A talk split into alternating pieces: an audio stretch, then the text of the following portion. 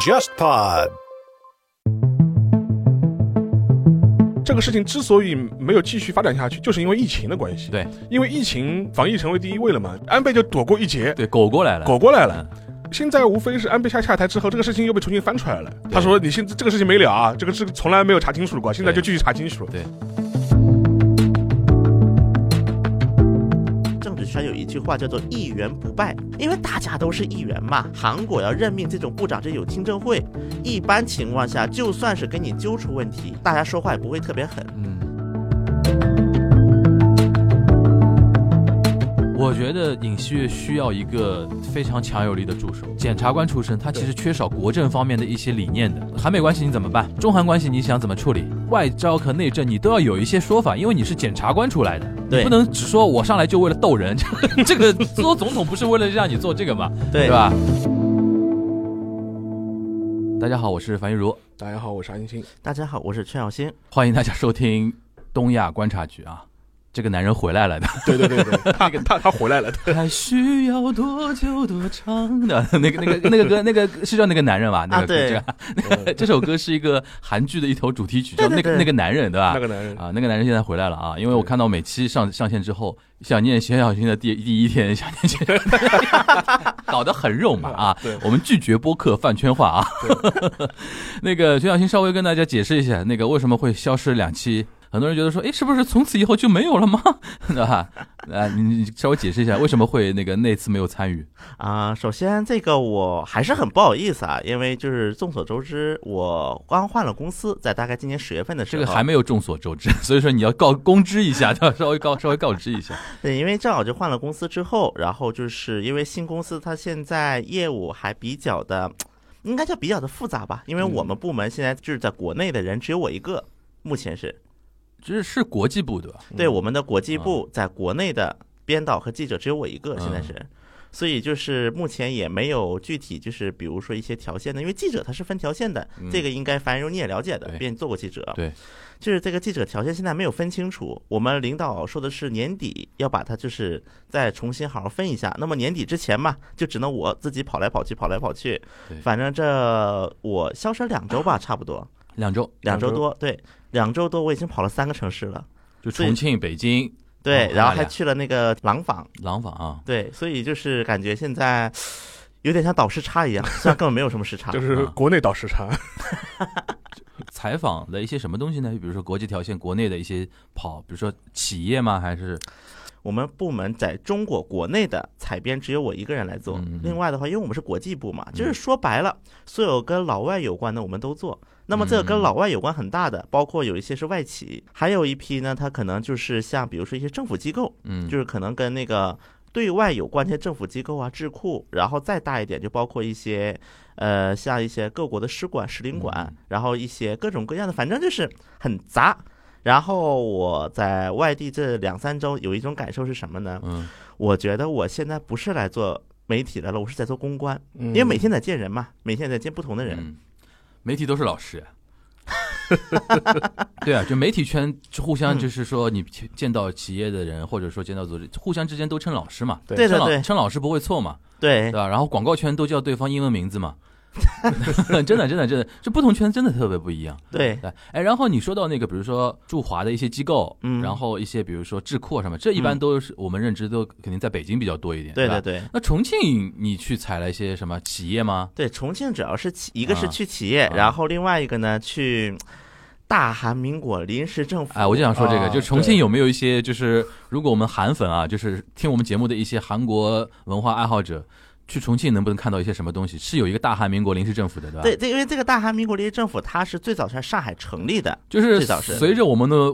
那个国民政府一路嗯内迁，对吧？对对对，它当时随着因为一直内迁，像在什么杭州，嗯那么他们后来就是一个是中韩建交，嗯然后他们可能自己条件比较好了，嗯然后他们政府当时也是出面跟就是国内的一些地方政府是接触过的，嗯，说我们可以提供一些捐款，能不能把这些保留下啊来？钱不是问题，钱不是对吧问题就帮我们对房子留着，对吧？就是每一年，包括就是上海总领事，嗯还有成都总领事嗯，就是就韩国使馆啊对对来那中国赴任的时候，嗯基本第一件事就是去临时政府去 瞻仰 一下，巡礼一下的，对，是有这个传统的。哦然后每年巡礼的时候还会见，就是这个临时政府的那个馆长，嗯因为它属于遗址嘛，它属于那个哎，历这史种建馆筑长嘛是韩国人吗？中国人，啊，中国人。人啊，吓我一是跳！因为是地方政府那个任命的嘛，啊啊啊然后就是去馆啊，长有有一跟种会见，友好会见见，，啊然后呢就是转递一批捐款，嗯，然后我记得没有记错的话，像就是上海呀、嗯重庆这种韩领嗯馆有临时政府所在地的韩国商会，嗯每年都是有定期捐款仪式的。哦，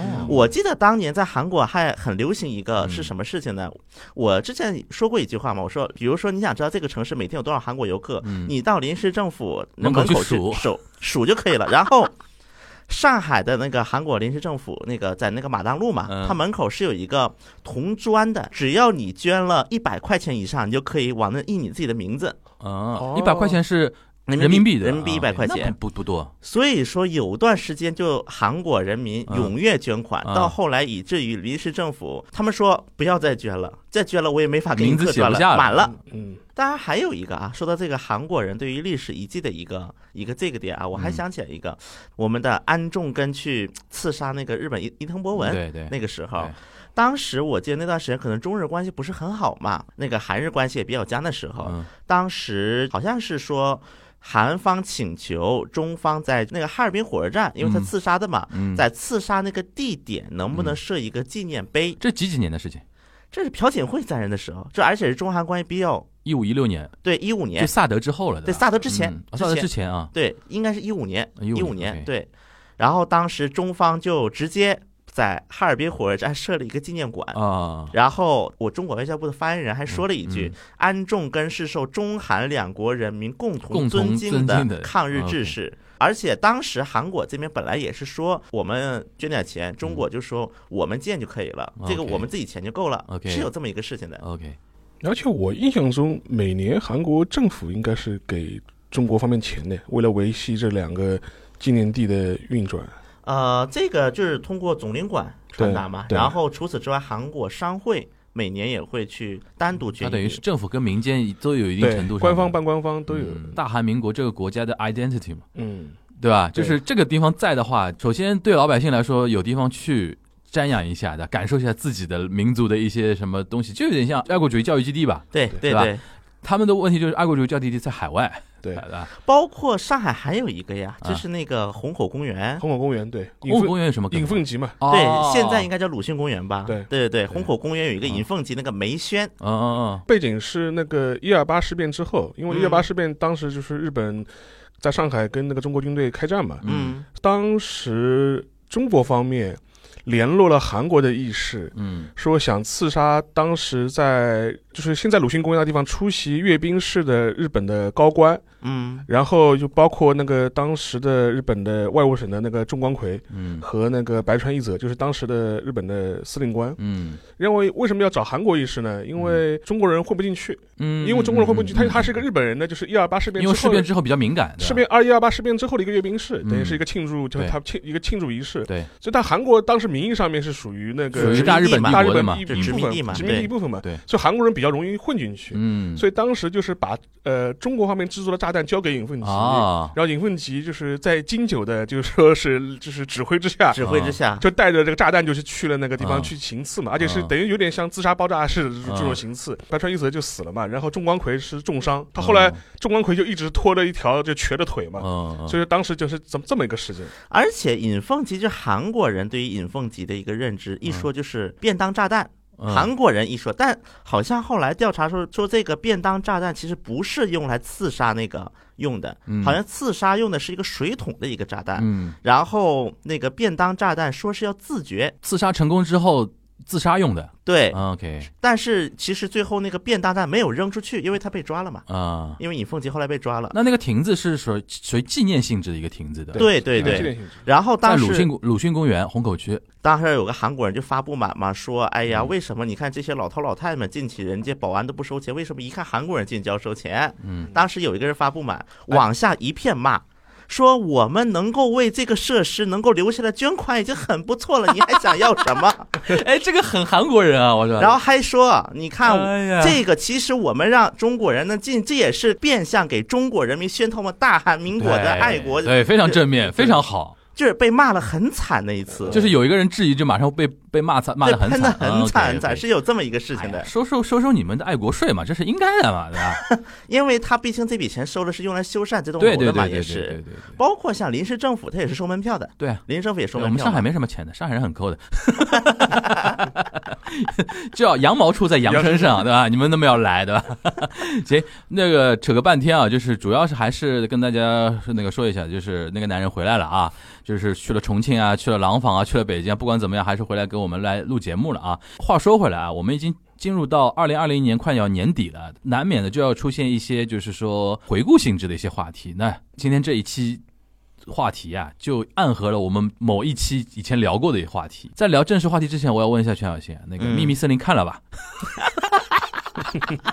很惭愧，还没看呢我是开了头啊，开了头啊但是没截到尾。 OK 很惭愧， OK，很惭愧。为什么要为什么要问《秘密森林》呢？就是日韩啊，不光是韩国了，日本也是，啊就对检查系统又出事情了，减掉风暴，对吧？对第二波又来了，对吧？就日本那边出什么事儿了？就是减掉风暴这一块儿。之前我们提到过的一个赏樱会的丑闻，等于是现在又重新燃烧起来了。嗯，但有一点就要说明一下，因为听过我们节目的话，我们之前可能也聊过赏樱会这个事情。嗯这个事情其实最早的是去年年底的时候发端的，因为当时就是有媒体或者是有一些调查机构就发现，赏樱会的预算在安倍上台之后呢，就每年就是以非常高的比例膨胀。然后除了预算的飞涨之外，还出现个情况，就是说发现安倍经常会邀请一些他自己的政治支持者参加。赏樱会本质上面应原来是应该是邀请社会贤达参与的一个像新春团拜会一样的这样一种活动，但是后来有一种感觉，它似乎被转变成了一个安倍政治支持者的一个招待会，嗯，所以引发了社会的关注。同时，还有人发现这个招待会在经济上面可能有一些猫腻。比如说一一方面的话，就是说他的一些招待公司可能跟安倍的夫人之间有一些经济上的往来，这令人生疑。第二点，还有人发现，就是说，呃，赏樱会的他的很多政治支支持者之前他们也会搞私下的聚会，就是在赏樱会前一天，他们会在东京包下一个高级饭店，先开一个 party，然后这个 party 的钱，名义上面按道理来说应该是这些支持者自己掏的钱，就是他们有一个会费，比如说我们是安倍江支持会，对吧？说然后我们每年交的会费用来来搓这么一顿。但后来有记者就发现，就是说，呃，账对不上。为什么账对不上呢？就是他那个酒店的花费，举个例子，他可能人均是要一万日元以上的，一万五千日元的。就是这个酒店是呃 New 对 Otani， New 好像 Otani，好像是对新大谷新大谷，新大谷是日本非常高级的一个，它可而且很欧非常 old school 的一个对对一个一对，个酒店啊，他可能人均你每个人可能都要一万五，他一呃 party 我就一万五都搞不定，人均人至少一万五以上吧对。但是他可能的会费可能每个人只交了五千千块，对五千日元当中就有个差额。对这差额是谁付的？对，如果是安倍或者是安倍的事务所掏了钱的话，那就涉及到贿选。对因为这违反日本的选举法。对然后而且之前去年底的时候也出现过安倍的他的内阁的阁僚因为类似的事情，就是贿选的风波而辞职下台的。这个每年都会出的嘛，就对对是因为那个什么 party 的问题，对对对就是什么对对对政治现金的政治现 party，金或者说那种涉嫌贿选。今年不是还有一个议员因为什么？呃，就是选举的时候发了点什么东西，然后对被对对剥夺议员资格什资格么，对这点日本还是挺严格的。这两个所以说这个事情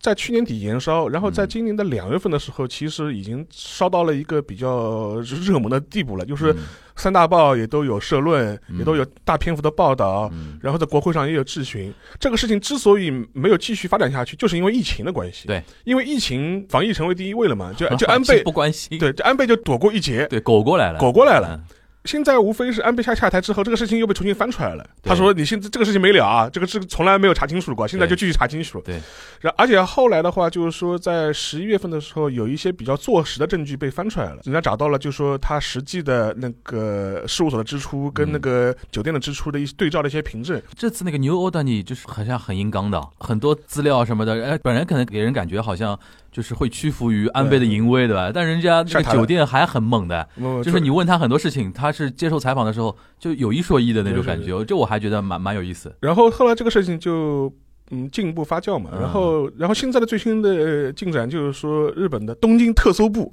来了地来检了地检特搜部来，了，那帮男人来了，就是拿拿着纸盒子的男人 来了，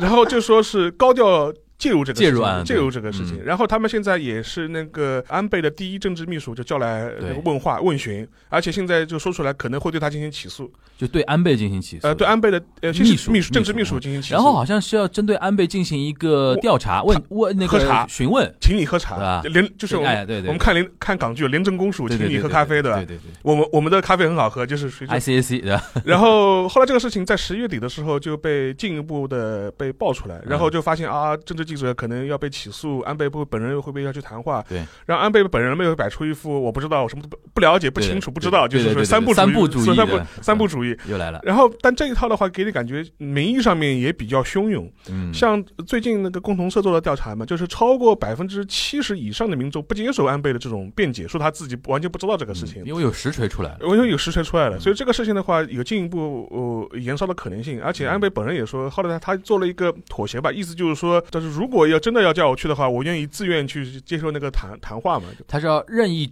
任意任听听意听取取，任意听取任意教训，对，到了这么一个程度，所以说大家就会觉得这事情可能不会这么简单的了结，嗯而且这个事情还会进一步拖累现在的菅义伟政府。哎，这里边又嗯要提一点，其实上次沙老师有提过，现在国内很多自媒体啊，嗯，就是又阴谋论开始了。宫斗开始了，宫斗觉得什么？你知道为什么安倍一下台就面临那个特搜部特搜部的一个针对吗？是菅义伟在后面指使的，菅义伟要把安倍给斗垮，对对吧？然后自己做长期政权。然后那天我们沙老师哈哈大笑，这帮人， 这帮人搞错了，就是一旦安倍如果出问题的话，菅义伟是反受其害的，而且是对啊就是泥菩萨过江，自身难保自。身难保了。这件事情其实。这在现在的日本国会，就是说他在英商会期结束之前已经发酵了，就是很多指责嘛。他说对，当年你是安倍的呃官方长官，对，擦屁股的事情都是你做的，对，然后你在国会和发布会上都公开的为安倍进行过辩护。对，现在这个事情如果是被坐实，或者是安倍的这个账开始算的话，你怎么能够撇得很干净？他是很难切割的，呃你很难切割很难的。切割的。呃，所以说在最近的那跟针对菅义伟政府的他那个民调也能反映出来，这嗯民调它从百分之七十以上一直跌到百分之五十嘛，嗯，这个什么概念啊？就是它在不到一百天的时间内，跌到了将近百分之二十的支持率。对。当当时百分之七十五是大家觉得很高，蜜月期的、嗯非常好，嗯，然后觉得平民首相。日本日本学术会议嘛，啊对第一波嘛，第一，波是日本学术会议第，二波就赏樱会了。赏樱会，然后另外还有疫情，疫情对还有疫情。调查出来之后，很多人的反应就是说，对菅义伟政府的最大的不满，一个是疫情防防疫不力，第二个就是赏樱会的表态或者是一些问题的处理有问题，所以这个事情就变得很尴尬了。因为对于那个菅义伟来说，你很难撇清你跟安倍是两回事情，或在这个事情上你完全无知的这种状嗯态。所以说，在国会质询当中，国会议员就说，他说现在的首相绝对不能以不知道或者不清楚的理由来敷衍这个事情没有。这个立场，国会质询的时候，菅义伟的回答也底气也不是很足。他怎么回答大家知道吧？啊嗯他翻译成中文的话，大概意思就是说，我当时是在安倍首相确认信息的基础上面给予了答复。就是我只是相信安倍这个人，对相信安倍跟我说没有，没有我我相信他就没有，，对，但我其实没有本人去确确认过过，哎，就他就是推锅嘛，就是底气不是很足了，对推过了就就底气不是很推足锅了。对，所以说这个事情如果再延烧下去的话，其实有可能会影响菅义伟政权的稳定性。嗯，而且最近听到的，呃，十月底的时候，日经最早一条报新闻爆出来，就是说，呃，菅义伟基本放弃了在明年一月份提前进行大选的考虑了。嗯，因为这个一月份提前进行大选的这个新闻是最早时候什么时候出来的呢？是在十月底一嗯十一月初的时候，嗯当时安倍不是号称自己日益康复嘛， 就是康复。啊，然后那个时候的话，那个安倍在跟自己的细田派的议员就是吃饭的时候讲了这么一句话，意思就是说，如果我是首相的话，我就会在明年一月份提前大选。这话就说的了，然后后来的话，十一月底、十二月初的时候，后来那现在菅义伟就是对自己身边人呢，好像透露的消息，嗯就是说他基本上已经打消了这个这个 考虑了嗯。，所以说，日自民党内的话，其实很多人也表露出担心嘛，就觉得，呃，菅义伟政权和那个安倍一体化的这种印象，给国民的印象太深了，就很难就是说是，对，就是切割的干净。所以对这个事情如果继续延上下去的话，可能会导致日本政坛的进一步的动荡。嗯，而且说回我们今天那个主题，就是减掉嘛，对我很想问你，啊，邵老师，你是怎么看的？我当时看到那个呃赏樱会这个事情对爆发出来，我有一种感觉，就是你很难避免不给外界一种印象啊，就东京那个特搜部啊，嗯很难避免外界有对你有一种印象，就秋后算账那种感觉。反扑，就是你对吧？就是安倍在台上的时候，你们乖的像什么一样的，对对吧？然后人家一下来，嗯哎呦，怎么证据都一下来之后都出来了，对对吧？对吧 而且，呃，关于那个检察系统的话，日本检察系统的话，其实我们之前呃节目里也过的，也聊聊过过，的，因为当时有个著名的黑川黑川检察官事件麻将事件嘛，麻将事件嘛对，，他等于是安倍的一个亲信嘛。当时安倍为了他要修改法律，嗯延长退休对，能够让他保送到那个就检察总长的那样一个位置上面去。对，所以这个事情其实，在检察系统内部也引发了很多的反弹，啊反弹，对因为检察系统内部大家位置都排好了呀，对，有很多 O B O G 出来都反 对嘛，对吧就说我就等着，就说是我上来，结果你突然跟我说他延迟退休延迟，退退休休对，硬要他把他保送上来。对，那下面的话，就检察系统里边一帮老家伙们都都都对受不了了嘛对对。更何况他会有个很强烈的感觉，就觉得。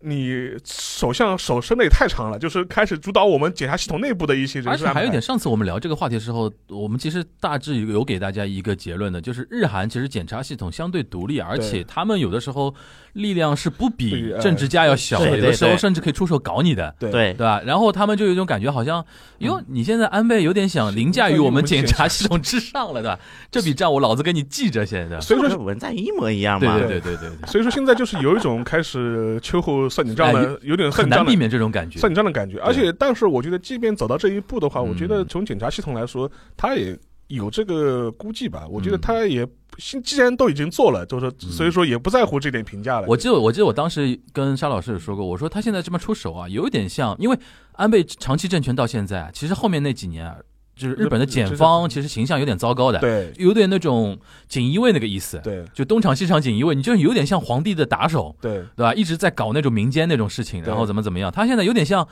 呃，你既然下来了，我稍微搞搞你。一方面嘛，也是为我自己出口恶气；，对然后第二方面嘛，也为我在民间的形象好像洗洗白那种，对有有有这种感觉，啊而对吧？且。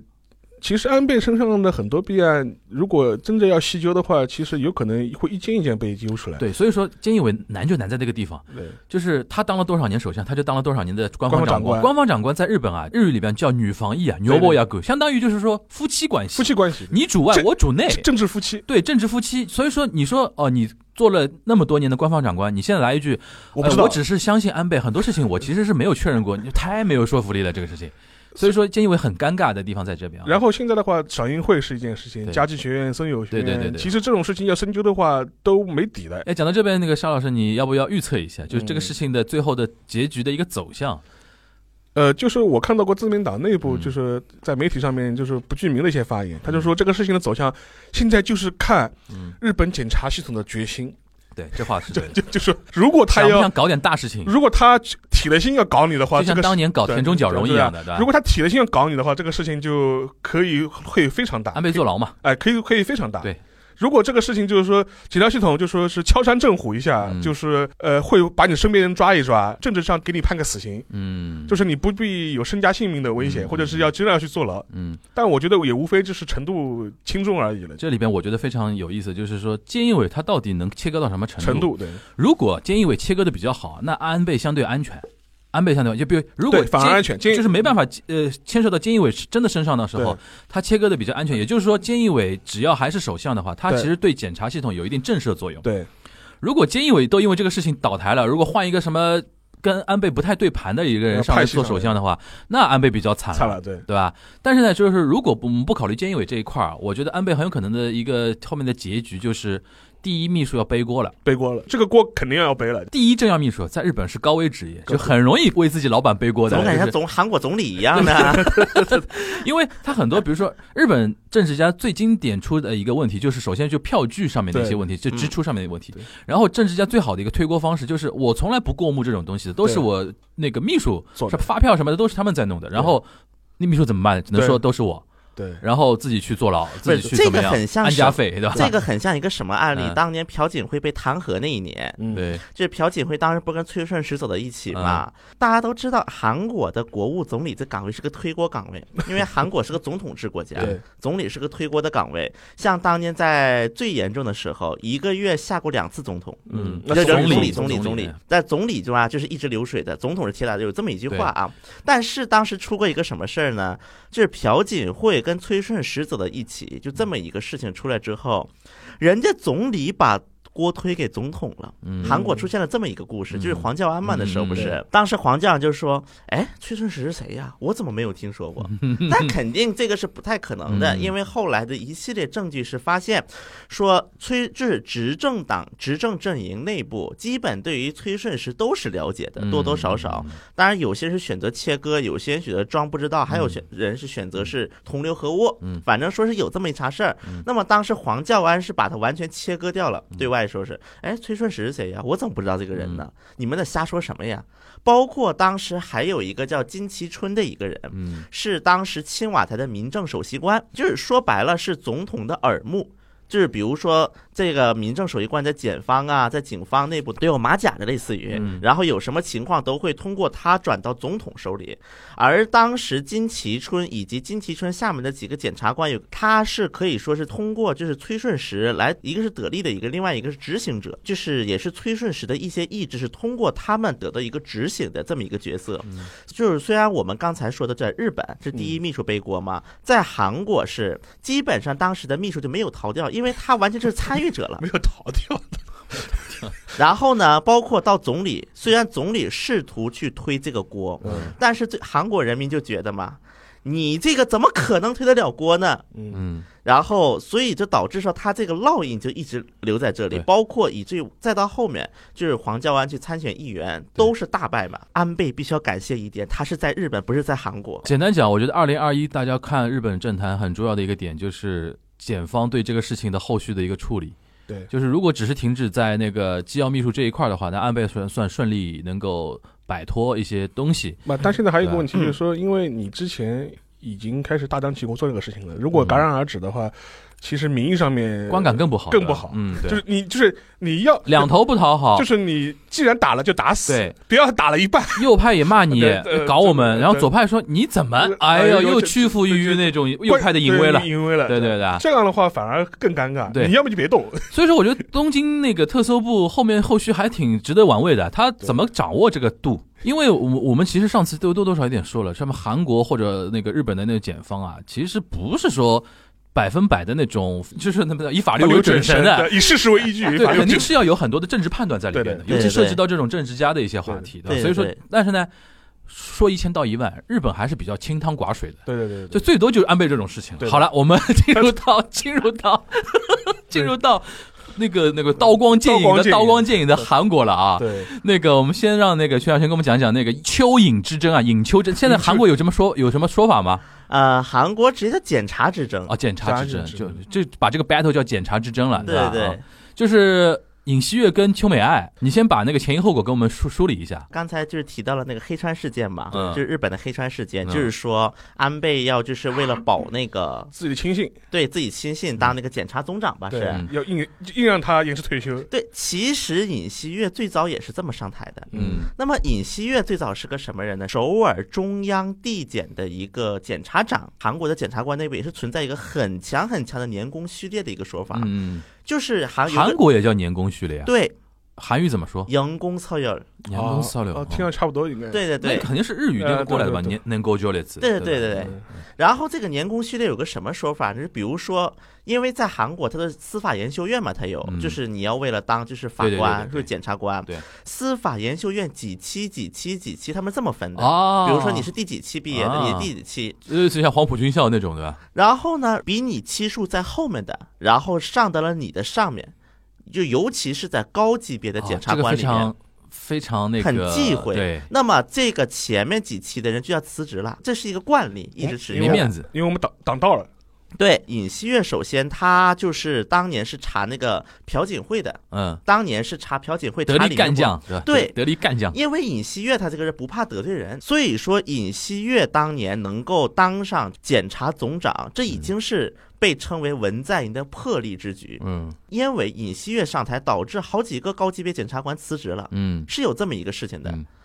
所以说，当时检察院内部也有不满，但不管怎么样，你这个还是检察院系统出来的，嗯大家不满还没有那么大。除了几个人辞职之外，尹锡悦这个人，他首先是不怎么讲究的，就是嗯不怎么讲究，就是这些乱七八糟的规矩，他这个人。嗯所以呢，他就后来就开始查嘛，就各处四处乱查，按执政党支持者们的话就乱查，嗯就是像疯狗一样。嗯，刚开始是把曹果给弄上去了嘛，然后后来曹是法果务部长对吧？对法务部长，嗯但是韩国的法务部跟检察院这也是个很微妙的关系。对，理论上检察院是法务部的一个下属机构。对对对，原则上是这么说对，但实际上根据韩国长期以来的一个惯例嗯来看，法务部对于检察院是没有办法进行个有效监督对，的。这是我们好像上一次聊的时候有已经说到对过，对对他那没个有时候好像还是曹国在上对面，的，曹果邱美对。邱美爱还没上来，首首先，我们说一下邱美爱这个人啊。邱美爱呢，她是之前不是民主党的党代表嘛？嗯对，其实邱美爱是有原罪的一个人。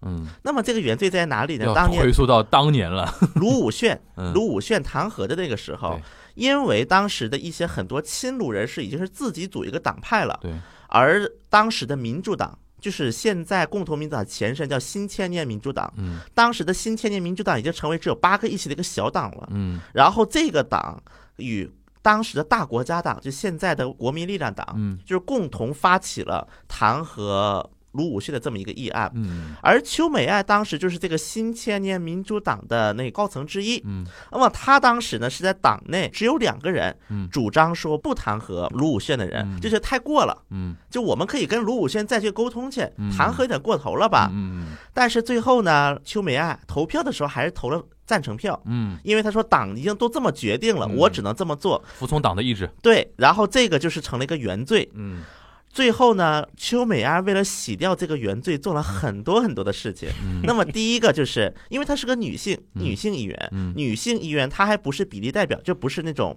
啊选比例对代表，他是而选是上来的，选区对，在选区当了五次议非常员，硬核的，他选区在哪里啊？在首尔，而且是首尔东大哦门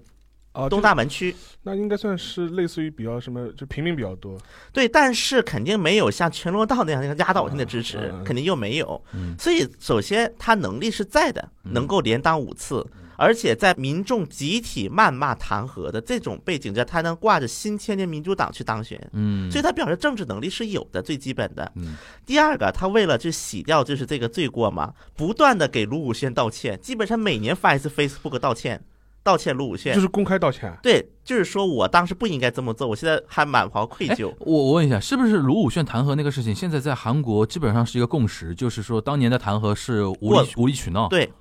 就就是不过了，不论左右的，对吧？对，就是过了。哦，是这个意思，包括现在一些骂文在寅的都说，你看你能你文在寅学卢武铉当年的一半都够了，啊是有这，种声音的，甚至就是把卢武铉神化了。对。啊 OK，主要是死了。 主要是死了，包括第三点，还有一点就是这一次文在寅当选，邱美爱是立了功的，嗯，对，因为她是那个选举对策委员会的委员长之一。 OK，邱美爱是立了功的，这三件事本来就是已经让很多大多数温和亲文人士已经对她是没有那么大的反感了，对对对而且当时的确她也反对了。嗯那么到最后，这个曹果不是被退下来了吗？嗯那么邱美爱上来，首先我相信这个是邱美爱自己想将功抵过，用这一招彻底翻盘，把自己的形象彻底翻盘。嗯首先，这个是非常肯定的，嗯，邱美爱是想有一个大招来把自己的形象给彻底翻盘的。他的大招是什么？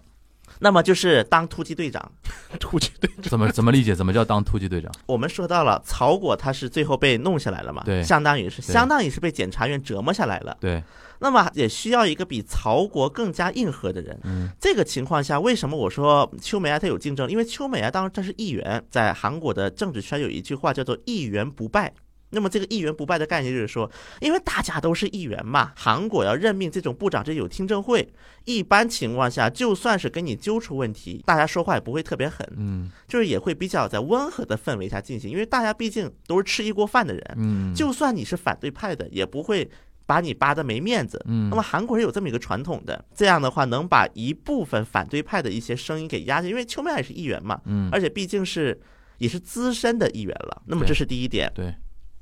还有一点就是邱美爱自己想将功补过，外加邱美爱她自己又是一个搞政治的一个老手了，她也是，并对当了五届议员。对，所以说在这种情况之下，文在寅可能就会觉得说邱美爱是个合适的人选，去让尹锡悦闭嘴。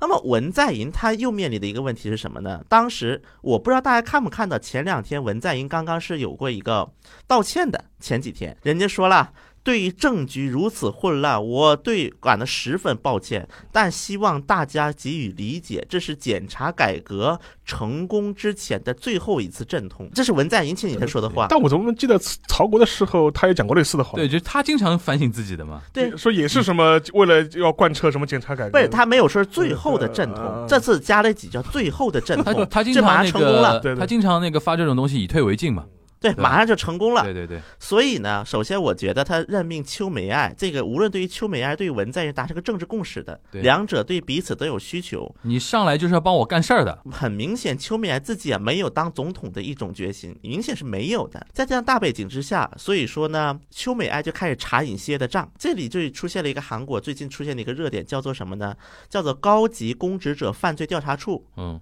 叫韩国叫공수처，廉政公署了，对，类似于廉韩政国公署的一廉个政机公署。韩国版廉政公署。对，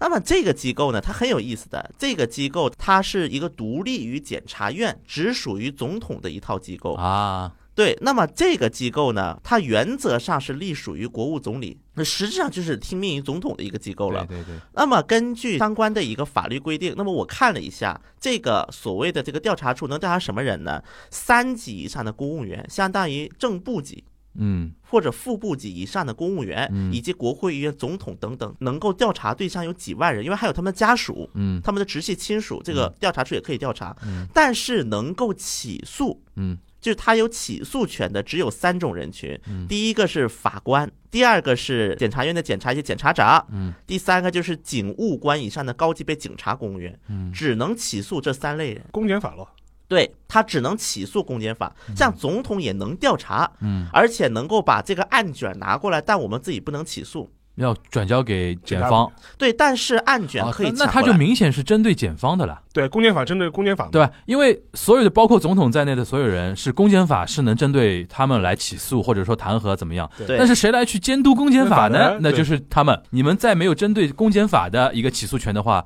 你们等于手里没有尚方宝剑。所以说，文在寅把这个调查处就叫做检察改革的最后一道关。啊，那么这个法案呢，在前两天是通过了，通过了啊，可以。通过了。当然，这个通过过程中是有一种改动的啊嗯，当然是有一些，但是最后呢，是在野党妥协了。有一种什么感觉呢？他是为了把他的斗争精力全部放在赶走文在寅身上，打文在寅哦上面。就我宁愿在这种小事上跟你妥协，嗯大不了换政权，我再换人嘛。嗯可能我相信他们是这么样的一个思维啊，嗯所以说这是一个背景资料，我们说到这里。然后背景资料基础上，现在的一个情况就是说，邱美爱要召集尹锡悦惩戒委员会，嗯，要惩戒尹锡悦。就叫这个名字吗？对陈建伟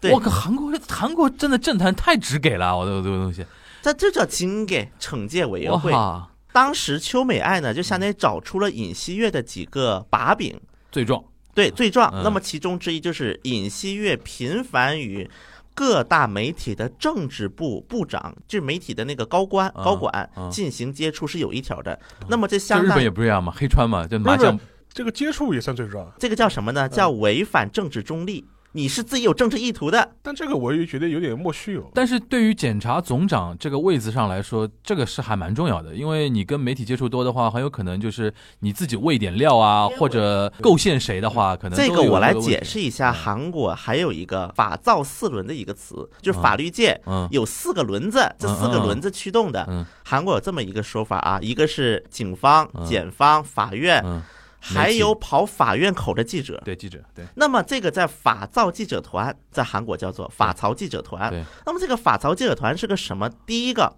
你要加入进去，你必须要已有成员同意，已有成员没有人反对，你才能加入他们的记记者者记团。者俱乐部嘛，对吧？对，然后这个记者俱乐部呢，相当于是检方喂料的一个工具。对，就是检方通过你这个记者团来喂料。对，哎邵老师就是那个戈恩嘛，然后他这个喂料这个工具呢，邱美安方面一个说法就是啊，检方非常活跃的利用这个记者团来给来喂这个啊料，然后通过它来发泄发一些声音。嗯那么我有一个非常有意思的一个发现是什么呢？韩国媒体在引用就是照片嘛嗯，就比如说资料图嘛，就是邱美安、尹锡悦他们俩的照片图。邱美啊安的资料图是很多样的，嗯，就邱美安很善于做一些动作来表表达一些自己的意思。比如说，在前两天调查处它的法律通过的时候，嗯邱美爱她在议员席嘛，嗯读一本书，读什么书呢嗯？是一个当检察官一年后辞职的人说：“我为什么不在检察工作了？”嗯的一，本书，嗯，他在读这本书，哎，摄像机还正故好故拍意到被了。媒体拍到了，对，嗯，所以说看秋美爱的照片很多彩多样的，就是有什么发言的照片、看书的照片，而且当然秋美爱是议员嘛嗯，她本来就善于表达这种东西。但如果看一些的照片，基本都是在幕后的那种感觉，比如说在车里拉个车窗被拍到，哦，或者在走道里面在那思考被比较拍神到。秘感，对吧？对嗯，，OK 尹锡悦的照片基本都是这样的，除了嗯资料照以外，这个可能跟他一直是那个检察官出身是有关系的，对就是他没有那种要面向国民、普通国民行销自己形象的一种需求嘛，对吧？对，但是而且尹锡悦一般发言都嗯是，比如说检察院内网说了一句什么话，啊我引用。或者是检察院开会说了一句什么这话？个引在用现，在的舆论环境很不利啊。那么尹锡悦一直是这样的一个发嗯言的一个风格，但是尹锡悦不否认自己要参选总统的想法，啊，这个就是邱美爱抓的一个把柄，嗯，说你尹锡悦为什么不否认？你是不是真有意思？哎，这个是不可以的吗？还是什么意思？不是说政策不可以，但是说你对于政治中立没有哦兴趣了，，就是因为你脑子里想着总统，所以说你现在做的很多动作都是有政治考量的，对，有小小九九的。啊，然后这一点呢，我也可以再介绍一个法律啊。嗯目前韩国有一个叫开放民主党的一个政党。嗯我们虽然这里的很多人是因为反对现有共同民主党一些指导，就是高层嗯来制造的这么一个党，而且这个开放民主党它的这个标语很有意嗯思，叫什么呢？比共同民主党更加有能、更加亲文在寅的 政党。它标语叫这个。嗯那么这个开放民主党呢，他们有大概六个席位。嗯然后在一般一些大事件上都是跟共同民主党发同样的声音的。嗯虽然他们俩人之间有不满，但是亲文的一个逻辑是一样的嘛。嗯，那么他这个代表就是他们党的代表的崔康旭发起了一个法案，叫什么呢？法律界人士，嗯什么检察长啊、法官呐、嗯如果要参选总统，以前的法律是九十天辞职，提前九十天辞职，嗯现在要是提前一年辞职，嗯要改法律。嗯，那么很多韩国民众反应就是：我靠，你这不就是针对尹针对锡你悦去的了嘛，嗯时这就间是针对时间上卡他嘛，对啊，他可能来不及嘛，对吧？对，就是嗯针对尹锡悦。当时韩国是有这么样一个说法的嗯，这所以说这就是惩戒委员会召开的一个大背景。嗯第一个，我觉得看点是文在寅的一个说法，嗯很有意思的。他说什么呢？嗯我希望就是说这个纷争当中，希望以公正、开放啊，的态度来进行，给国民们一个好的交代。人设不倒啊，对，我们这是我们文文大在寅的文大统领人设不倒对，文在寅说了这么一句话，嗯所以导致这个惩戒委员是被推迟几天了的。啊然后第一就是十号召开了，啊那么十号召开的时候，尹锡悦第一个他本人没有去，嗯但是他通过他的代理人不断的发表不满，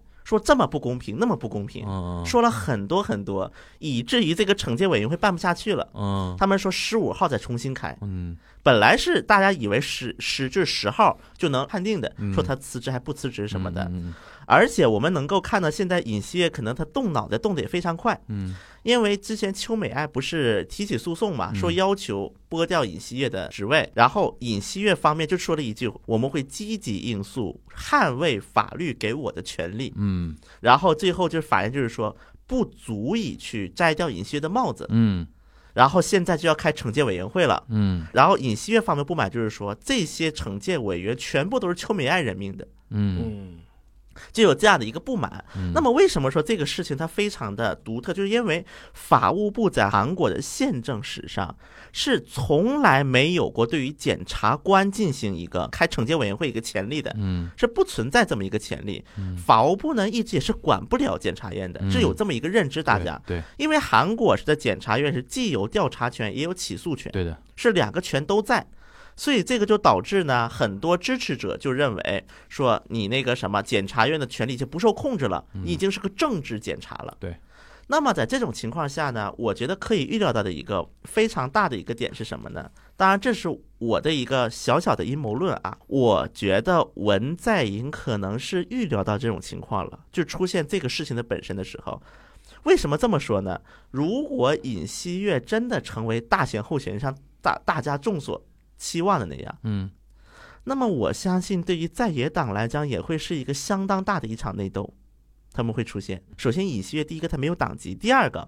尹锡悦是当年把他们的爱豆朴大小姐亲自抓进去的当事人，啊，因为他现在这种很明显不可能成为共同民主党的候选他不人，可能是左。派的候选人嘛，嗯对他只能成为右派的候选人，对因为韩国的政本来两分的。对，那么你怎么独立去候选人在韩国应该没有空间的吧？基本没有嗯，基本是没有的对。所以说这种情况下，你怎么去说服那些右派？包括现在在韩国的政界，还有一个非常尖锐的话题，就是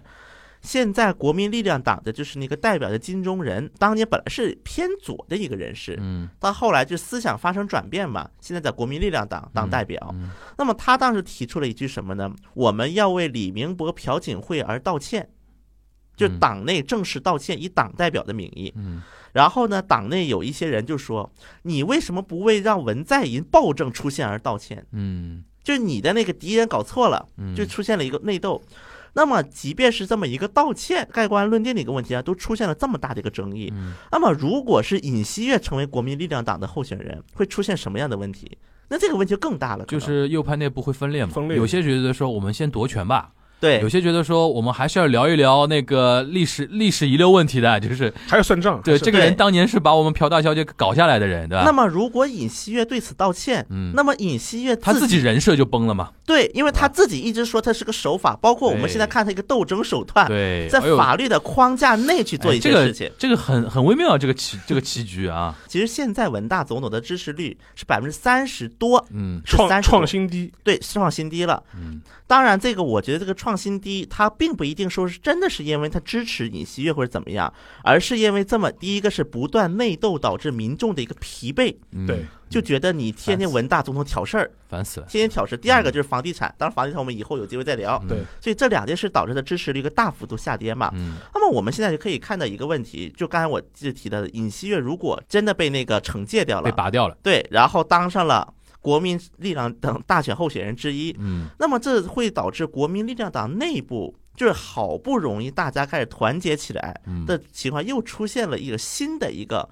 纠葛的一个因素，这次我不刚才说了吗？调查处这个法律本来是国民力量党是誓死反对的，嗯这次就妥协了嘛，嗯通过了嘛，然后在惩戒委员会当天早上七点，基本上右派的政治势力全部聚集起来去开会了。开会的名义叫什么呢？终结文在寅暴政的政党及市民组织联席会议。嗯人家已经管文在寅叫暴政了，嗯嗯嗯文在寅暴政。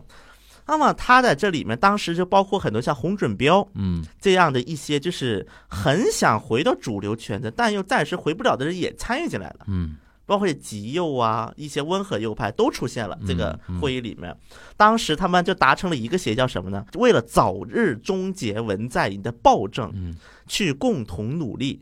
就达成了这么一个协议。嗯那么我觉得这个一个协议也很扯，很扯就很这个哪儿呢？到底怎么奋斗？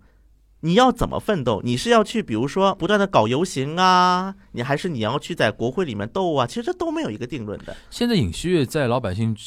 中间的那个支持度是怎么样？那么目前来看，首先尹锡悦他肯定是有一批的粉丝了出现，嗯出现了一批粉，所以就有这么一个事儿嘛。嗯当时就尹锡悦被秋美爱在不断的搞的那段时间，嗯有韩国的右派的市民组织到检察院检察院门口去摆花环，一排花环，嗯就一排花环，说什么尹锡悦加油啊。然后很快秋美爱也干了这事儿，嗯秋美爱在自己从那个国会大楼到那个自己的议员办公室的路上，全摆满了花瓶。嗯我说我要走花路，嗯，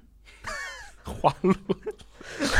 饭圈嘛，对嗯 饭圈，饭就圈把文化饭嘛嗯圈文化全带过来。然后呢，最早玩这套的人是谁呢？黄禹王禹锡。锡啊上次我们提过黄禹锡黄提过禹锡提过了嘛，对吧？对，黄禹锡走的，就现在大家都开始玩这一套了。对对你摆花环，我摆花瓶。有调查数据嘛？就是他们两个人之争有没有，比如说你支更支持秋美爱，那你更尹支锡持悦的多，支持尹锡悦的偏多一点。为什么会出现这种情况？因为秋美爱，我刚才说了，秋美爱是一个敢死队，打手型的？对，他是个打手，嗯所以说这种情况下，大家肯定会支持尹锡的更，因为观感不好看嘛。那比如说，我们展望二零二一啊，嗯这个事情后续会你觉得会怎么发展呢？我们那个全小新预测时间又要到了啊，就是是不是会大 小新应该大胆预测对大胆预测？好，那么我预测几点：第一个，首先这个调查处法通过了，嗯那么这个调查处呢，肯定会出现。那么这个调查处就这个是处你是韩国版的 ICAC 对吧？对对对，红树草调查处出现呢，嗯我相信首先这个第一任处长肯定是一个执政联盟的推荐的人，嗯，那么这可能是邱梅爱推荐的，也有可能是议员推荐的，对，嗯这是非常确定的一点，我觉得百分之九十九。而且这个调查处的出现会导致韩国后面的所谓的青瓦台魔咒会出现一些变化，就是退任之后就会立马被带走调查这么一个事件，嗯会出现一种变化。那么。我觉得对于这个调查处出现呢，虽然它不能完全的挽回韩国的被秋后算账的一个趋势，但至少会让秋后算账的一个第一个难度变大，嗯第二个会玩的更狠。我这么辛辛苦苦把你这个圈夺过来，把你玩的死，嗯，嗯就会出现这么样的两个趋势。这是第一点啊，嗯我说这个调查处。第二点，我相信从目前的一个趋势来看，尹锡悦多多少少在检察院是会被受打击的。嗯嗯因为这是文在寅的一个人设崩了。如果你不把尹锡悦搞掉的话，他就算不是退任，也是可能会被降级，可能会被停职。你不做任何处理的话，文在寅的人设要崩了。嗯文在寅的执政基础就要崩掉了。他说他已经说这样是最后的阵痛，检察改革前最后的阵痛。而且文在寅这套可以说是借刀杀人，他自己不动手，让打手去动手，这其实是这么样的一个逻辑。所以说，我们可以看第二点就是尹锡悦多多少少会被处理的，而且这个处理至少是停职，嗯甚至可能是下台。第三点，我相信，在这种就是尹锡悦被处理之后，嗯邱美爱也会下台，但是我不太相信他俩会同时下台，就韩国一些舆论提出来的，鸟尽弓藏的意思吗？我觉得不太可能。啊，为什么呢？如果说尹锡悦跟邱美爱同时下台的话，啊，那么就相当于邱美爱承认自己错了，自己也有问题，各打对五十大板了，对这啊就成为。而且对文在寅也不好吧？对，所以我相信这一次就是年末，它不是有一次改组嘛？韩国之前说是会有两轮改组在年底，那么第一轮改组已经结束了，嗯那么是把房地产问题给解决了，嗯就是国土交通部的部长换了嘛。第二轮，那么我相信应该就是邱美爱不会在第二轮直接拜拜，但是邱美爱我相信她会被改选的，应该在不长的时间内。现在那个文在寅还多多少任期啊？呃，文在到二二年五月，二二年五月还有一年半。那我觉得你刚才说那个啊，其实不是我想听到的那种预测最刺激的版本。预测最刺激的版本就是到了下一次总统选举的时候会出现怎么样的一个局面？你能不能提前一年半预测一下？现在在共同民主党，因为已经开过会了嘛，大家记不记得我曾经有过一个预测？嗯我说过，如果说文在寅干得非常好，嗯，那么李洛渊是很稳的。，对，哦，现在因为只有三十几了，对吧但是呢，如果文在寅干得非常不好，嗯那么可能估计李洛渊交到在野党手里了。我说的是最怕这中间这种情况，嗯嗯不好办文在寅干的不是那么好，啊嗯，但也没但那么是糟，呢，也不没有遭到说朴槿惠当年百分之三这个地步。嗯，的情况下，那么这个种情况对于理论是很尴尬的，因为理论现在有点抓不住人设了，我感觉是，嗯嗯，他到底该说他自己是继是承是不文在寅是的是不是亲文还是不亲文？首先他不能反文，对，如果反文，他党内这个基本盘就没正当了，性就没有了嘛，对对吧？所以他不能反文。嗯，但是呢，现在李在明天天出来开始嗯说这个说那个的情况下，我觉得现在李洛渊的一个局势非常尴尬的，他有点抓不住时代重点，对，有一哎点。，嗯那么在这种情况下啊，那么我觉得大家可以关注的是明年首尔市长选举，因为这朴元淳对对对自杀之后的那对个对对补选嘛，现在谁啊？有有有有人提提要现在已经有有一些候选人开始出来了，陆陆续续在的。你眼中有那种比如说大咖出现吗？或者说应该就是他了吧？嗯有有这种人吗？目前啊，就是有几个候选人能够看得出来的，嗯一个是叫朴应轩，在民主党内部大咖吗？啊、是一个以前部长，是一个女性嗯，部，长出身，不能算大咖，但也不算小咖，也有点分量，但四选当过四次议员。嗯然后之前是文在寅政权的那个中小企业部部长。啊，他算文在寅那一头的，然后呢，另外就是也有几个直系亲文的议员啊也出来说要参选，但我觉得他俩应该是用来是分增票分票不是的增长气啊，氛，啊增长气氛。因为党内要竞选嘛。 OK OK OK，那么其实我觉得这一届可以看看这一届国民力量党就那右边右派那边，对，我觉得右派这面现在有好几个人已经开始陆陆续续要露头了。嗯，第一个就是安哲秀怎么办？哎呦，安哲秀要来做首尔市长吗？安哲秀是有这样的一个舆论，因为但他现在没舞台嘛，没舞对台吧但安哲秀自己不太想当，因为他这个首尔上当了，他又要去当大选呢，没嗯没多久了呀。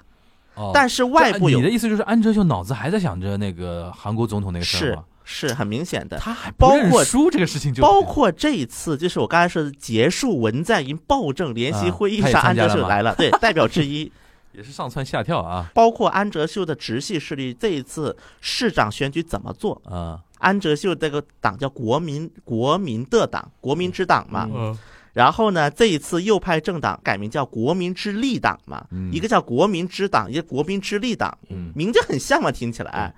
然后当时有人就去问过安哲秀，你怎么看这个问题？人家说有人抄你党名了，人家安哲秀说啊，这个党名挺好的呀，我觉得这也表示国民之力党有益于我们进行不同程度联盟的一个表示。嗯就他已经是从中偏左转向中偏右了。那么在这么样一个背景，第一个就是看安哲秀的势力他怎么干，是安哲秀本人参选呢，还是安哲秀势力派人参选呢，还是选择支持国民力量党呢？第二个就是目前在国民力量党内部啊，有两个比较大的一个候选人，一个叫罗清源，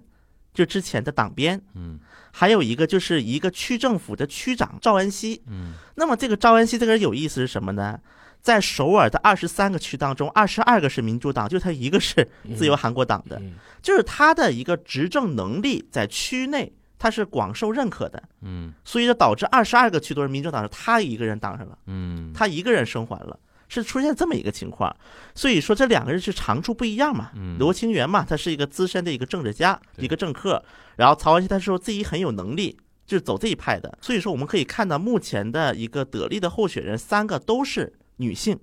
无论是执政党还是在野党，都出现了一堆女性。毕竟朴元淳之前不是涉及到性侵的一些问题嘛，嗯所以说我觉得现在要看李洛渊下一步会出现什么情况。我觉得看这一届选举是明年四月份，嗯，这比较看近这嘛次最补选近的一次那个韩国比较大的选举，对我觉得如果说这次朴英轩落选，嗯把这个首尔市长拱手交给了国民力量党，嗯尤其如果交给曹恩熙这样的区长嗯当上的话，嗯那么我相信李洛渊肯定就不太好办了。后面嗯，我相信后面肯定民主党内部会有一批人去开始喊李在明了，啊，因为李在明他当时是赢过的嘛，在自己对不利的情况下，就是是赢你过城被南市认长为的嘛是储君的情况下，你的身世不行，就没有加持给那个首尔市长选举上面，对吧？对就说明你的力量肯定是不行了。对，然后一年以后的那个总统选举，我们也就不看好你了，可能是需要另立新主，对对，对吧？然后这种情况下，可能民主党内部会开始有一些人这个会对开始批判文在寅的政策了。对文在寅来说，他有区别，比如说李在明上跟李洛渊上，对他来说有什么区别吧？文在寅肯定希望李洛渊上，肯定是希望李洛渊上，但是李啊但是在按照我们对嗯文在寅的观察，真的到那个时间节点，他李在明也无所谓，因为他已经到时间了嘛。他也不能说无所谓吧，啊但肯定比让右派人上是好很对多肯的，定肯定嗯观感好很多的。对就你的意思，现在李在明还是有机会的。嗯你觉得尹锡悦最终会会出来参选吗？就是你从现在的局面看，你觉得他会不会出来会，至嗯少他也是像潘基文这样，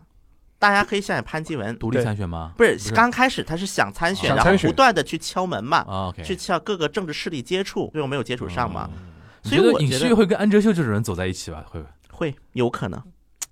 然后最后安哲很要秀的一 帮人，你知道？而且最后安哲秀，然后尹锡悦共同与哎，我共国民之力党联合去干倒文对啊在，我寅暴们政。时代主题就是那个倒文嘛，对吧？对因为我们也不要什么算人家历史旧账了，我们先把文在寅拉下马再说嘛。但是我觉得倒文不太好倒啊，现在嗯是联合倒文，因为内部现在纠葛太大了，包括洪准标这样的。嗯因为我们要承认一点嗯，洪准标当时虽然是大嘴，说的很多话很对奇怪，但是洪准标他做到了一点，嗯洪准标至少是把自由韩国党救了一马。嗯因为当时自由韩国党的支持率是百分之零点几来打的嗯，一、点几、二点几，嗯，至少洪准标上来的得票率是二十二百分之，嗯而且当时很多包括黄教官在内，党内没有人愿意去参选总统了。对，然后洪准标自己，他后来自己也说过，我知道我肯定当不上，嗯但是我还得说大话，给大家一个自信。对，所以说现在洪准标他还是个功臣，不管怎么样，对对对还是个功臣，连功臣现在都回不到党内呢。嗯，都回到党内被牵制的背景之下对，我们就不要谈什么尹锡悦了，连党内人士都回不来，对。都团结不起来，还在不断的内斗的过程当中，所以就是我不觉要得指望右派能什么大集合那种东西，对吧暂时够呛。 ？OK，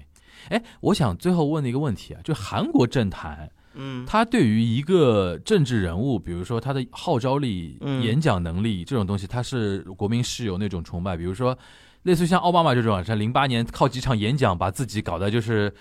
成为那种总统那种气势啊，就对韩国是不是人也会比较崇尚说一个人，比如说他形象特别那个，然后他讲话又特别有煽动力，然后我们就会投他。有那这种那倾有我这举种个倾反向例吧，那我举个反例吧，李嗯明博、朴槿惠就是个反例，对，我的意思就是说，韩国没有这种基础的，对吧？反而有时候韩国人会觉得，比如说不对靠于，谱对，啊。会有一点觉得。那尹锡悦在我看来，就肯定还有点竞争力啊，因为他刚才你说的，他一直很神秘嘛，对对吧？然后真的该斗人的时候，手也不软。对，韩国人肯定有一些人会觉得说，至少你是个干将，或者说所是一个以做现事在儿他的才人。哦会有支持率啊， OK，他才会有支持率。 OK 但是尹锡悦需要解决的一个最大的问题就是嗯，他什么时候把他的神秘面纱给拿掉？对，对，所以说我刚才为什么一直在提安哲秀，啊因为嗯安哲秀给我感觉就是这个人形象，就是当然现在有点油油腻了啊，嗯因为因为混迹多年之后难免有点油腻。像今年嗯比如说疫情期间还那个做 volunteer 啊对吧？嗯，那个他现在有点油腻，他当时给我感觉就是这个人形象很清新嘛，对，对吧？然后那个讲话也比较有煽动柯性，文哲嘛，对对吧？因为那种柯感文觉哲对嘛，吧？对，柯文哲嘛，那个首尔柯文哲嘛，啊对吧？我觉得是不是他尹锡悦就需要有这么安哲秀这么样一个人，刚帮他来加点分，就是说。你们不要光看到我神秘的那一面，对吧？嗯我们也有理想主义的那一套，然后呢，也能登高一呼那种感觉。他是不是就缺这么一个人，或者说他自己改变？但是很难啊，就一个老男人到那种年纪，你说突然一下风格大变也奇也很奇怪，对吧？他是不是缺少这么一个助力的一个力量？如果我是尹锡悦的话，嗯我肯定会去寻求一个一个力量的。嗯，那么寻求什么力量，这也是个讲究啊。当然，对，你觉得现在尹旭缺什么？哎，你你第一个，我觉得尹锡悦缺形象，他现在对一点对形象都没有，对，就就没大人家，设，对他没有人设。对，我觉得他缺人设，第一个，第二个是如何有人有得有一批势力去维护他这个人设。缺亲卫军，对对，缺脑残粉。对，嗯 OK，尹锡悦现在很多尹锡悦脑残粉是什么身份呢？嗯亲朴，啊亲朴那帮老，头老太嗯太。嗯嗯嗯，那么关键是你把当年朴槿惠给干进去的，哎，对，那帮老头来为什么现在那个是反文呢？啊？跟文在寅对着干呢？那帮老头老太太还蛮现，现实的啊。跟文在寅对着干呢 OK 因为你跟文在寅对着干了。嗯 OK，这现在大家的一个大气都是反文， 那么缺缺一个缺形呃人设，一个缺亲卫军，但我们说，如果说文在寅快到任期末期的时候，嗯我不知道大家的一个该团结到谁身上了。嗯现在你还能举一个文在寅暴政这么一个口号嗯来，你去比如说举个大旗。嗯那么文在寅任期到末期，文在寅马上要下台了，你举什么口号？嗯你还举文在寅暴政吗？而对且在韩国政治圈有一句俗话啊，我就以这句话为结尾吧。嗯，你词儿说的越狠，越代表你心虚。有道理。所以你现在文在寅暴政都出来了。就是说，他还要需要一些落地的一些政治理念，对，目前太不能空再了，聊反文这个事情了。太空了。对啊，因为你还有一年半时间，你的还在跟老百姓说我们集结是为了反文，人家说也就一年半了，一不年半要再集结了包呀，括对吧很多右派人士骂文在寅的一个点，嗯就是说你到现在还的提确朴槿的惠，确，我觉得尹锡悦需要一个非常强有力的助手，对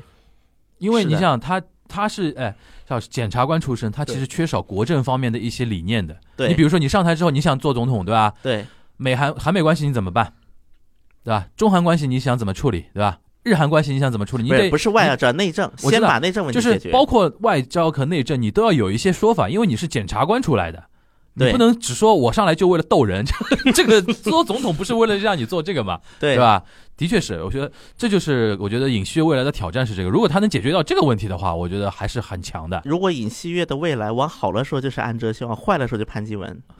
呃潘基文是最后竹篮打水嘛，对啊，对啊，竹篮打水一场空一嘛，场空嘛，对，啊，OK，哎，那韩国，比如说，因为像美国，我们很清楚，比如说那个像拜登，他找什么哈里斯做助手，嗯就突然给自己加了很多标签跟很多那种。韩国总统如果要缺这种助力的话，他一般会把人放到什么位置上，会给人感觉哦，这个人他的现在团队还是有点战力。比如说核心幕僚有这种吗？我们可以参考一下当年文在寅把安哲秀拉到自己阵营的时候的故事，他按照自己阵营做什么位置呢？共同代表。共同党的共同代表。对，当时叫新政治民主联合嘛，哦，那等于是说，比如说呃尹锡悦跟那右派那个政党的党首形成某种共识，对。我去负责选，然后我们哎那还么有一个会给个什么样的位置呢 OK？我们就是说，我们一般都说，比如说你想关注这个政治家下一步嗯这个党内的一个位置，我们就看他的职位。比如说，嗯假设他成为某某地区的党委会的委员长了，对那么我们基本能够猜测他下一任应该是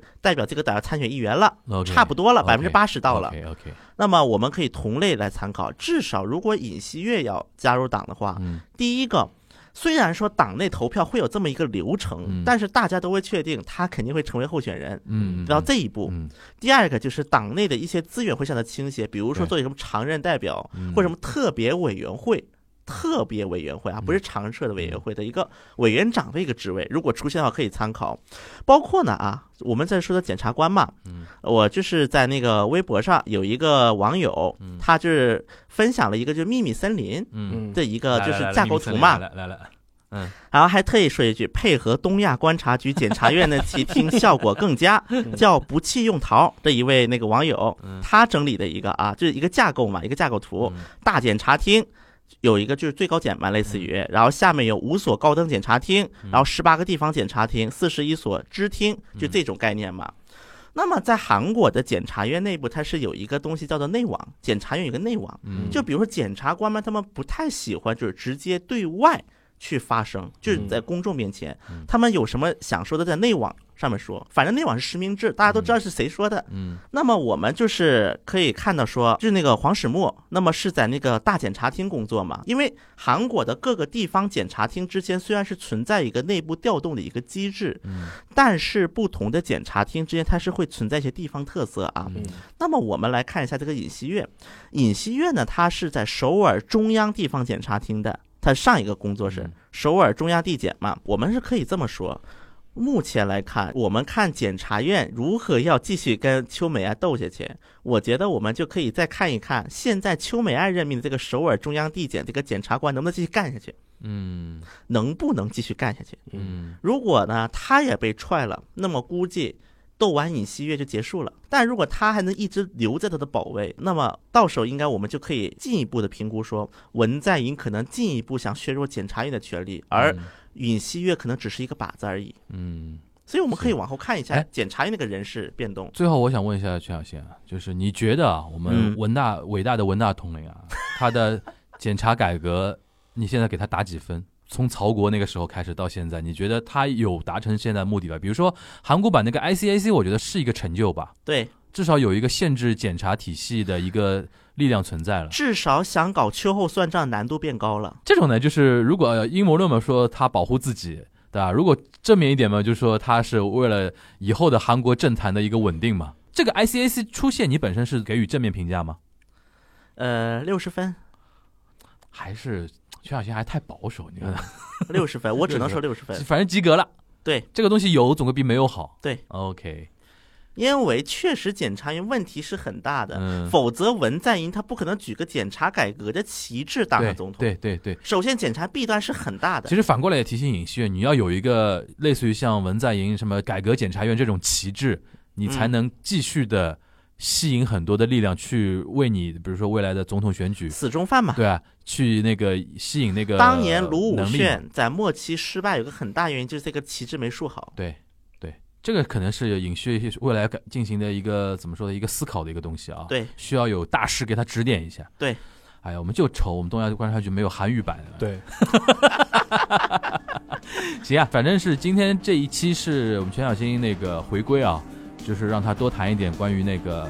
秋美爱跟尹旭撕的这个话题。但是其实中间我们已经有听出来一些，比如说明年四月韩国首尔市长选举和一年半以后那个韩国总统大选的一些前哨战的味道已经有点出来了，对吧？对，未来就看尹锡悦的一个走向，对吧？被拔关之后，拔拔关好像听下来是可能性很高的，对对，吧？拔关之后的一些动向，是往安哲秀方向走呢，还是往潘基文方向走？ 这是在后后面是值得观察的一个点吧，吧？好吧，那我们今天这一期讲那个日韩主要是韩国啊，讲日韩那个检察体系减掉风暴的第二季，这嗯个秘密森林还在进行中啊，对吧？剧也在已经到了第二季了，然后对我们对这个这个节目的系列也到第二季了，没有我没想到检察体系能聊那么多，对对吧？在日韩竟然是这个东西能聊那么多期话题，也是不容易啊。那我们后面也会继续跟大家跟进，比如说赏樱会的话题，跟那个影视乐的一些话题，跟继续跟大家跟进。那我们下一周的东阳观察局再见吧，大家拜拜。来。拜拜。